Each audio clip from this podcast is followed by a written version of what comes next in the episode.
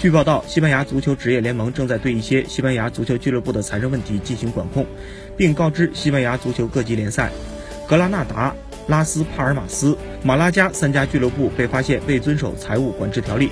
具有不同程度的财政问题，他们将受到联盟的处罚，即无法注册新球员。目前，三家俱乐部还没有对这一消息做出反应。另外，此前中国球员韦世豪被认为极有可能在中超联赛结束后就登陆西甲并加盟格拉纳达。若这一处罚被落实，格拉纳达就将无法注册新球员，那么韦世豪登陆西甲一事或将搁浅。